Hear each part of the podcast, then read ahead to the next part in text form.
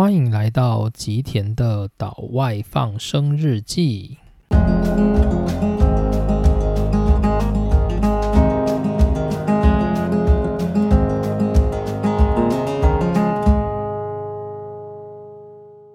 大家好，欢迎来到今天的内容。今天想要跟大家聊的是我的人生哲学系列。那会叫做人生哲学系列，其实主要的想法是，这就是一个不基于任何的书籍或任何的理论，纯粹是以我自己的逻辑推演所，或者是我自己的感受所，就是建立出来的一个哲学。那什么意思呢？就是它其实也没有所谓的对或错，大概就是我自己对于社会的一些感受。像上一回的时候，我们不是讲到权威这一件事吗？就是，就我认为不一定每个人都会跟我有一样的感觉，但对我而言呢，我会觉得，如果今天我们的家庭教育或者是我们的社会都是一个很强调权威的社会，那我就会感受到我们的社会是以一个虚假的表面在生活着。那甚至呢，很多人一直到死，他都不会发现他自己挂着一个虚假的面具，因为他已经被这个社会所同化，就是他已经把社会所定义的那一些想法，例如说遵从权威才是最重要的事情的这一件事，当然是他自己的一个固定思维。那他也没有尝试去质疑说为什么，或者是为什么。自己要相信这样子的思维，而是他就理所当然的把这当成是自己的一套理论，然后如此的生活下去。那我就会觉得这样子的人生是有一点点可惜的。那我的话，我是自己能够从这样子的一个权威的角色里面跳出来，就是我会一直感受到说，为什么权威到底有什么样？教育是对的，然后甚至我能够感受说，因为我们当中的这些权威的教育，导致我们的社会处在一种很假面的状态。那这是我自己对于这个社会的一点感受，所以就变成是我的人生哲学的一部分。那有这样子的人生哲学是要干嘛呢？当然就是当成是我自己生活的一个准则，就是我不希望我自己成为那样的人。例如说，当我成为权威者，我还是不希望说啊，我说的就是对的，你应该要听我的。就是我没有办法理所当然的，就是。把自己作为权威者，然后去强加自己的意识给别人，这就是人生哲学的意义。那我觉得对我而言是很重要的。那也因为有人生哲学，所以我们才能够变得比较没有双重标准。因为我们知道，真正有一个事情，它是有所谓的准则的。这是我的想法了。那今天的话，就是我要提另外一个我自己觉得也蛮重要的，就是我自己的感受。这个标题有点耸动，叫做“关于被金钱绑架的社会”。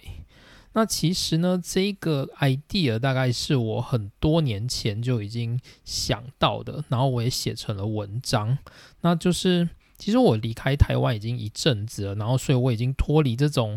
就是被金钱绑架的社会这种观念有一点点久，但是以我自己就是过去在台湾生活的感受啊，就是我会一直觉得台湾社会就是一个被金钱绑架的社会，然后我很容易感受到就是这个社会它是处于一种很一言堂的状态。那什么样的一言堂，就是钱才是最重要的。例如说，你打开电视好了，你一定会看到很多人在讨论，就是谁谁谁为什么成功，然后为什么可以成为首富。然后你也可能看到，就是各种的财经台，然后他们在讨论教你如何赚钱。或者是可能会告诉你，就是年轻人要怎么样买房子，或者是买房子要买在什么地段才能够，就是有比较好的报酬率等等的，就是这种新闻呢，我们常常会看到。那即使这种除了这种就是赚钱以外的新闻，当然还包括就是各种的消费新闻嘛，例如说就是鼓励你能够买一个安心的好宅，然后鼓励你就是要。买一个好车子，然后才能够保障自己家人的安全等等的，就是这一类的内容呢，不断的在鼓吹。那除此之外，就是当我们关掉电视好了，跟家里的人聊聊天，家里的人就会提到说：“哎，那个台积电又要在中科盖厂了，哎，那个台积电薪水很高，据说就是硕士班进去之后，就是人人都会有两百万以上的年薪。”然后人跟人见面的时候就会比薪水，说：“哎呀，你这个工作不好啦！你看隔壁的那个谁谁谁，他的工作就是一年赚多少钱？你要不要考虑也离开你的工作岗位，然后到他的公司去上班呢？”然后过年的时候又是围炉的时期嘛。哦，又讲到过年，就我对过年真的很有意见。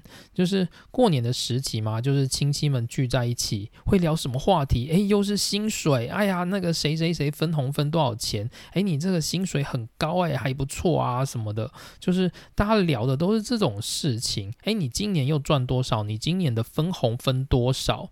这类的事情会不断的在我们的家庭或者是生活环境里发生。好，那今天我们搬到职场去。职场的同事会聊什么？会聊说，诶，你买了房子了没？诶，你买在哪里？诶，你那里的地段好不好？或者是你买的是什么车子？你的车子是哪一个牌子？等等的，就是公司的同事的每个价值观也都是在告诉你说，就是要赚多少钱才能够买多少的房子，买多好的车子，然后相互的比较等等的，就是这样子的环境。那这样子的感觉对我而言，它就是一个一言堂，就是这个国家、这个社会，你从家庭、你从家族，你到社会环境，你到职场，你就会看到大家不断的在提倡要赚很多的钱，然后要买好的房子，大家不断的去追逐金钱的脚步，然后认为说金钱才是这个社会唯一必须要被重视的价值。好，所以这就是我感受到台湾社会它对于金钱价值观的一个一言堂的环境。那个一言堂的环境会在我们的周围充斥，就是你无时无刻都会感受到这样子的氛围。那我不是说就是金钱它不重要，我认为就是薪水工作也是一个很重要的考量，但是它不是一个可以把它拿来作为人跟人之间比较的工具，或者是一个人他不应该以自己金钱至上的价值观当成是理所当然，然后去强加给另外一个人的工具。例如说，父母他认为说这个工作比较好，比较赚钱，所以要求子女去做。我认为这一个事情就本身就很吊诡，因为做事的人他不是父母嘛，他是子女要去做啊。那子女要去做，但是却由父母去判断，然后强加给子女。然后父母讲完这句话之后，他不用做任何事啊，他就是继续留在他的自己的舒适圈，他只要叫子女去做，享受就是子女赚大钱的那个成果就是了。虽然不一定是真的他会跟子女要钱啦，但至少就是子女他如果有一个高薪的工作，父母他会本身觉得比较风光嘛。就是父母把他自己本身的荣耀跟子女他的工作的薪水多寡绑在一起，那就会有这样子的状况。然后或者是呢，像例如说，你可能在公司领了一笔分红，好了，可能就是有同事会告诉你说：“哎呀，你赚那么多，赶快买一台车了啦！你一定要买 B N W 啊！你这样子不买，怎么配得上你的薪水呢？”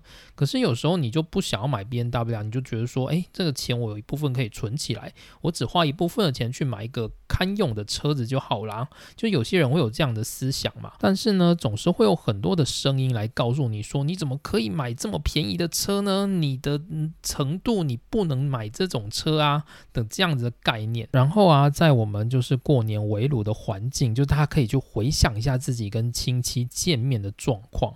通常亲戚可能会问你什么，就是问你说薪水领的好不好，今年分红高不高嘛？那通常有些人可能会觉得说，那是因为亲戚他想要跟你聊天，但他不知道聊什么话题，所以他才用钱的方式来问你。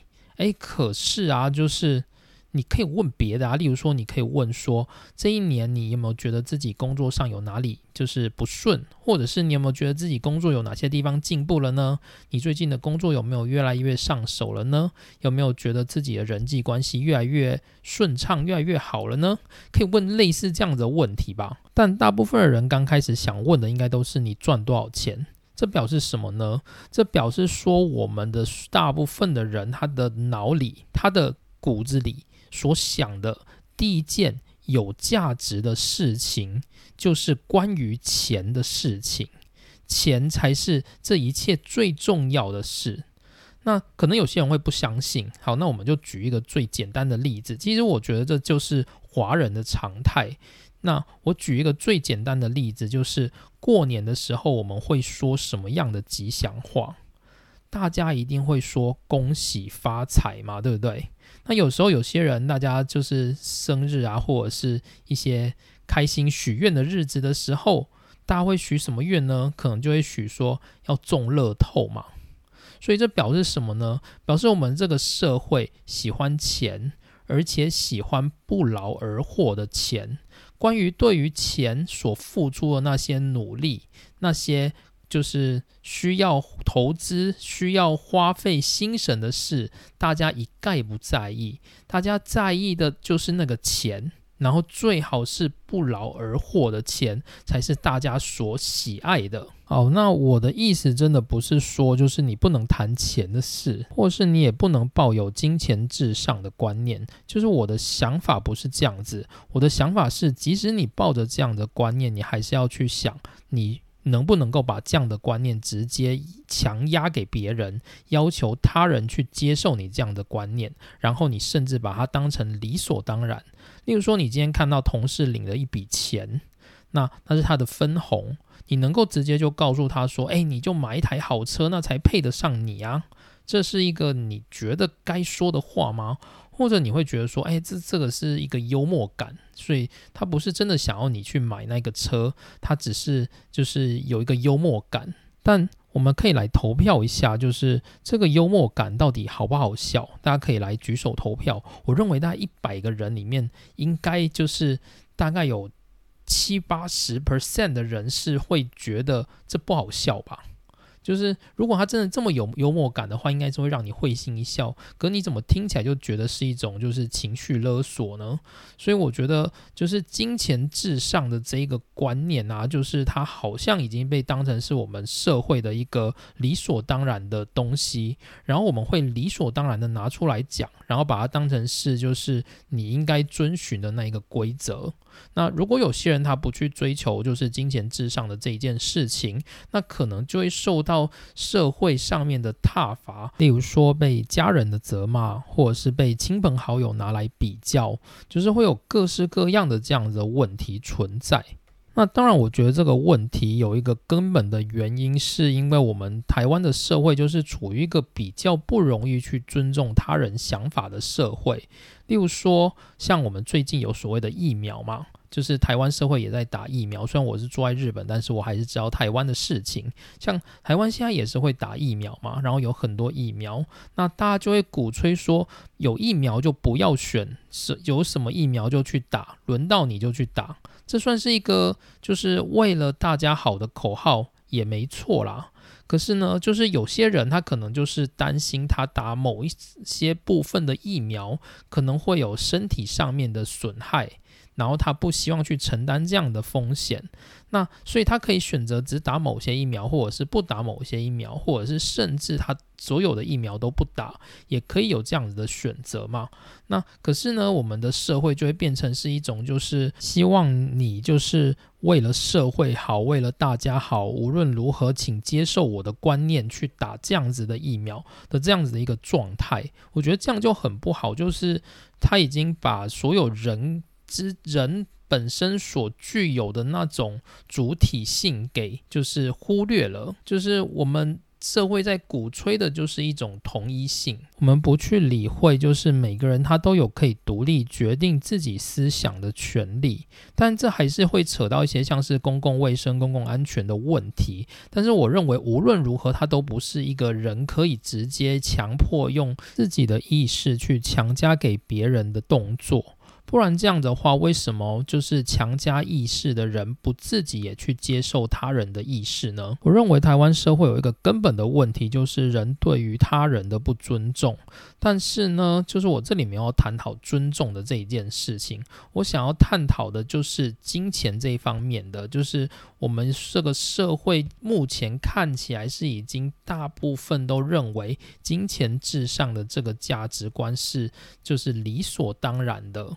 那我想要聊的是，就是这个价值观它会造成什么问题？那这是我今天想聊的部分。那我其实我自己也是这个价值观的受害者，就是我们的家庭经常会要我们去选择高薪的工作。可是我在想说，就是所谓的高薪究竟是多高薪呢？就是一年如果是一百二十万的人，家里的人可能还会要求他去追求就是年薪两百万的工作。家里年薪如果是两百万的工作的人，或许家庭还会要求他去追求年薪三百万的工作。那这个。动作真的有一个极限吗？那像我最近就是我过去是在科技业工作嘛，其实我觉得我比较不像是就是家人要求我，然后我才去选择科技业，我有点像是就是自己觉得哎，就是做理工，然后半导体还蛮有趣的，所以我就选择了科技业。但是我就是工作了几年之后，我觉得我想要念博士班了，所以我就暂时离开科技业，然后我就来日本念书。然后在那一段日子啊，其实也是有很多人会来跟我讲说。说就是亲朋好友，应该说就是亲戚啦。那亲戚就会跟我说，就是哎呀，你不要去念呐，你念那个也没有用，回来台湾也没有帮助。那你不如就在这个社会，就是多赚一点钱，这样不是很好吗？然后我时常都会去反问他们啊，我就会说，那我应该要赚多少钱才够呢？就是我如果一生应该要赚的钱是三千万，算是够吗？五千万算是够吗？一亿算是够吗？我就会这样子反问他们。那如果假设啦，假设他今天真的跟我讲一个数字好了，他跟我说要啊，要赚到三千万才够。那这时候我就会觉得很怪。那如果他今天认为人一生一定要赚到三千万的话，那他。不应该先对这个在科技业工作的我来讲啊，他可能先对一些在船产工作的那些亲朋好友，那些可能存款还比我少的人，他应该先告诉他们，叫他们努力去工作吧？怎么是先来告诉我说，叫我赶快努力工作，多赚点钱呢？对不对？所以应该说，每个人他们对于赚钱要赚到多少都没有概念。他们唯一的想法就是，他希望你赚钱赚越多越好，所以就是一个很理所当然的把就是追逐金钱当成是我们就是日常所必须遵从的这样的一个概念，然后并且想要就是不断的去传给我们的下一代。那我觉得这是一个很可怕的事情。很早很早以前，我有跟一个亲戚聊天，然后那时候在聊的时候呢，我们就谈到说他想要把他的就是孩子介绍到就是电子公司去上班，但我印象中就是他的孩子的科系并不是跟电子产业相关的，所以我就问他说：“可是这样子，你的孩子不会就是因为他？”科系和就是电子产业不相关，会有一种就是学非所用的感觉，甚至他的所学都没有办法发挥的感受吗？然后呢，那个亲戚就告诉我说，管他什么学非所用，能赚钱就好啦。那听到这个时候，其实我有点难过啊。其实我并不是觉得说去电子产业对他这个人不好，说不定他可以在电子产业赚到不错的钱，然后他生活也过得很好，那也是不错。可是我会觉得说，就是他这样子，那那个孩子在念这个科系，他所培育的那个人才的那个意义就不见了。就对我而言，会有这样子的感受。然后另外就是，那这样子他的孩子。也就是抱着这种只想要赚钱的心态才去工作，不是吗？那他真的能够在这个职场里面，就是获得什么样的成果，或者是很认真的去执行他的就是工作内容吗？就我会觉得有一点点担心。那我们常常会有一个观念，就是工作啊，就是钱多事少，离家近是最好的。这表示什么呢？这表示说我们的社会比较。崇尚你就是拥有好的金钱，也就是说，你这工作钱越多越好，然后呢，越凉越好。这就跟我们之前讨论，就是国人就是很有那种常常会有那种想要中乐透的愿望。那这里面的氛围要告诉大家的，就是中乐透的这个不劳而获的金钱，是我们大家所希望的。所以呢，工作职场也是一样，我们所追求的是金钱，而不是那个工作的本身。所以呢，这一切都指向就是我们喜欢不劳而获。而我们喜欢不劳而获，后面的那个意义就是我们所谓的金钱至上的那个主义，就是整个社会它所重视的最重要的东西就是金钱。那那些金钱。背后所需要的责任、所需要的义务，通通都不在考虑的范围内。那这对我而言就是一个我觉得很可怕的东西。所以这里我来讲讲，就是我觉得金钱主义的这一件事情，就是把金钱至上的这个概念当成是最重要的圣旨的这样的一个社会，它会产生什么样的问题？第一个就是人的价值变得很单一。就是我们人跟人之间的价值呢，就是靠薪水来比较，靠钱来比较。有钱的人，他就是会展现比较高的价值；没钱的人，他的价值就会明显的比较低。大概我们社会会把评价人变成是这样子的状况。那我认为这个其实也蛮明显的。例如说，我们直接讲好了，有一个叫做 A 先生，然后他在台北工作，一个月的薪水是两万八千元。然后我们再讲一个 B 小姐，B 小姐可能在就是台南上班，然后她一个月的薪水是三万五千。那你觉得 A 先生跟 B 小姐哪个人看起来是比较有价值的？嗯，好吧，大家一定会有所评断嘛，对不对？但是其实基本上呢，这个。感受上应该是你没有办法从这样的数据就去评断 A 先生跟 B 小姐的价值，因为他们的价值都是由他们自己决定，而不是我们所认为的那个薪水。但是我们很容易在评价一个人的时候呢，我们就会直接用那个薪水来去看待那一个人的价值。所以我认为这是金钱主义的这个社会它会有的一个很可怕的现象。那。第二个就是这个金钱至上的社会，它会造成我们去忽略掉所有就是背后那些很重要的想法。例如，华人社会的就是祝贺语都是恭喜发财，就连大人都要小孩去讲大恭喜发财嘛，对不对？那恭喜发财真的是一件好事吗？就是那个恭喜发财的背后的那些价值在哪里呢？我们为什么不会去鼓励大家说，希望你明年能够成为一个更有责任感，然后更有勇气去面对困难的人？我们为什么不这样子去祝福大家呢？我们为什么一定要祝大家发财呢？所以你会发现，就是我们的社会已经把重要的价值，就是。给消除掉了，我们只在意的就是钱啊。那那些就是为了人类社会所必须要有的努力、善良，或者是甚至为了自己的事业要有热情，然后勇于去计划、勇敢面对困难，这些价值观都不那么重要，不是吗？就是对我们而言，就是那个钱才变成是要掌控我们人生的重要的概念。那它背后的那些价值观，没有人在意。金钱成为我们的人生的前景的唯一的教条，那我就觉得这是一个很可怕的事情。所以这可以呼应，就是我在上上回我们聊到的，就是关于谈教养这一本书。那这种东西，我认为就是教养。所谓的教养，就是我们对于人与人的尊重，我们的利他主义，然后我们。能不能够展现，就是有别于金钱社会以外的那些有素养的氛围，这样子的动作就是教养，包含了我们内心的勇敢，包含我们面对事情的热情跟正义感。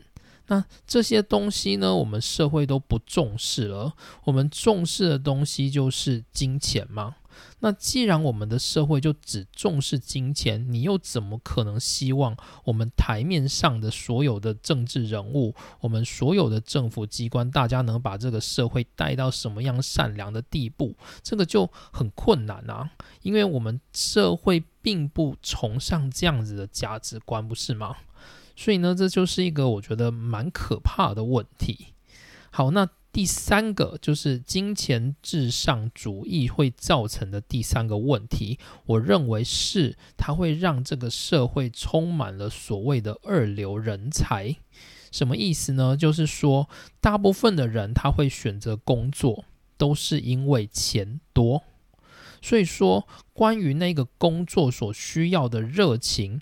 目标或者是他的乐趣一概不受重视，我们会选择那个工作，就是因为他钱很多。这种东西就是其实在科技业非常非常的显著。就你可以看到科技业很多的人，就是因为大部分的人会选择电子电机科系，他不是因为就是对这个科系有一点热忱或者是有兴趣，有可能很多就是觉得说，哎，就是家里说这个很赚钱，所以我就来了。然后，或者是就是他可能就真的知道这个科技电子电机科系，他毕业之后可以去科技业，所以他就自然的去选这个行业。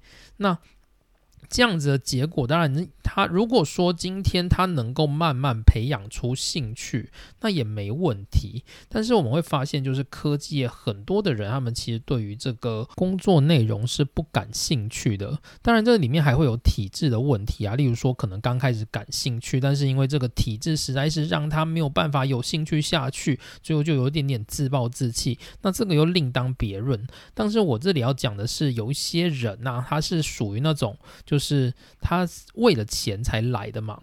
那你今天为了钱才来的那些人，你真的会很热情的想要为这个工作、为这个社会去做出什么贡献吗？还是你单纯就是你就是为了钱嘛？那既然你为了钱，为了钱当然还是会做事，可是那种做事的感觉跟你有热忱所追求的那种心态是不一样的。那我认为科技业就是大部分人也都是这样子，就是大家都是为了钱而来的。当然也可能就是这也是理所当然，因为大家如果没有钱不不为了钱的话，就不会来工作了嘛。但是我会认为说，大家在选择科系的时候，就是选择钱以外，是不是还有其他更重要的价值？还是大家就真的只会以钱来作为是人生的一个判断呢？就我会觉得这个感受上是不太一样的。那我觉得就是在科技的公司里面，他们工作的时候，就是那种只是为了钱来的人，他的工作态度跟就是有热情或者是想达成什么的这样子的人的工作态度又会有明显的不同。就是你会发现那种就是一看就是他就是想要来领钱的那样子的人，他一定不会认真做嘛。那他不会认真做，他对这个公司他就只是一个二流的工程师。那如果今天这个社会每个人都是为了钱才去某一个岗位、某一个领域，他没有想要去重视自己某一个部分的人生价值，那最终就是整个社会就是充斥这样子二流的人才，大家都是对于自己的人生没有热情，然后只为了钱而去。就是来到这个岗位，大概有点像是这样子。当然，有可能大家就会说，可是钱真的很重要啊。我们选工作，然后不为了钱，那不是很奇怪吗？你要这样子想也是没有问题的，因为毕竟每个人的思考方式都不一样嘛。但是我会认为，就是如果你当初在选择一个职业、一个工作，你就只是想到钱这一件事情，你没有考虑过其他的价值观或者是自己的兴趣、适性等等，你都没有。想过的话，那你就只是一个被金钱掌控的人而已。那你进到这个工作，你理所当然就不会想要为这个工作付出嘛？那你就会成为这个体制的其中一份子，就是你继续让这个体制走向，就是以金钱为至上，然后创造二流人才社会的这样子一个体制。当然。对于每个个体来讲，就是成为一个二流人才也不一定不好。例如说，就是你就算在一个科技业里面，你是一个二流的人才，你还是有可能会变成主管，变成高层的管理者，甚至为这个公司做出决策，人生也不一定会不好。但是，只是从我从社会的。观点来看的话，我会觉得这样子的人跟一个充满热情，当初是为了目标跟想法，然后去选择职涯的这样子的一个人，他的整个人生的韧性是完全不一样的。就是大家不知道可不可以懂我想要讲的意思，就是一个为了金钱至上的人，他今天进到了社会，他的目标就是金钱，他的人生态度，他的人生目标是没有弹性的，他就是纯粹就是为了钱，所以他才进到这个社会。那如此一来，他培养出来的这个体制。这些人不断的进到这个社会，他整个社会看起来那个体制就是一个没有弹性的体制，因为没有人想要去认真去做什什么改变，大家的目标都是为了钱。可是如果你今天是一个为了就是自己的目标，然后有自己的想法，也重视某一部分的价值观，而不单单就只是为了钱，所以你选择了一个职涯，那你会成为一个很有弹性的人，因为你会知道何时该去面对目标努力，什么时候该就是学会保持自己的体力，你会在你的这这个职涯的生涯里面，你会非常非常的有活力。那这样子有活力的人所组成的社会，跟前面那一团就是没有弹性的人所组成的社会，它看起来会是不一样的。这是我想要讲的东西。所以我认为，就是金钱至上的这个主义，它充斥在我们的社会里面。那它对我们造成的影响，就是我刚刚所提的那三件事情。就是第一个人跟人之间的价值的评比都会变得很单一，也就是靠。钱来去决定那个人的价值。那第二个就是，当我们过度去追求金钱的时候，我们会把所有在这个人际上面，在这个社会上我们所需要的各种重要的价值观都忽略掉。例如说热情，例如说目标。例如说，我们的勇敢，或者是面对困境的态度等等的，这些都会被我们从我们的教育、从我们的社会的价值观里面忽略掉。那第三个就是，我们的社会最终就会成为一个二流的社会，因为每个人的目的都不是为了自己本身的目标，而是为了钱。所以呢，这个最终也有可能导致所谓的空虚感，就是。如果你本身是一个没有目标，也就是为了钱而追求的人，那最终呢，你就只是不断的在跑，因为你追求钱的那一个欲望是无止境的嘛。那如果你没有在这中间找到自己的目标的话，你就会一直活在那个回圈里面，然后没有办法离开。这是对于就是一生追求自由的我，我觉得非常可怕的部分。好，那所以这就是我今天主要想要讲的内容，那就是关于就是金钱所绑架的人生。谢谢大家收听，我们下次见，拜拜。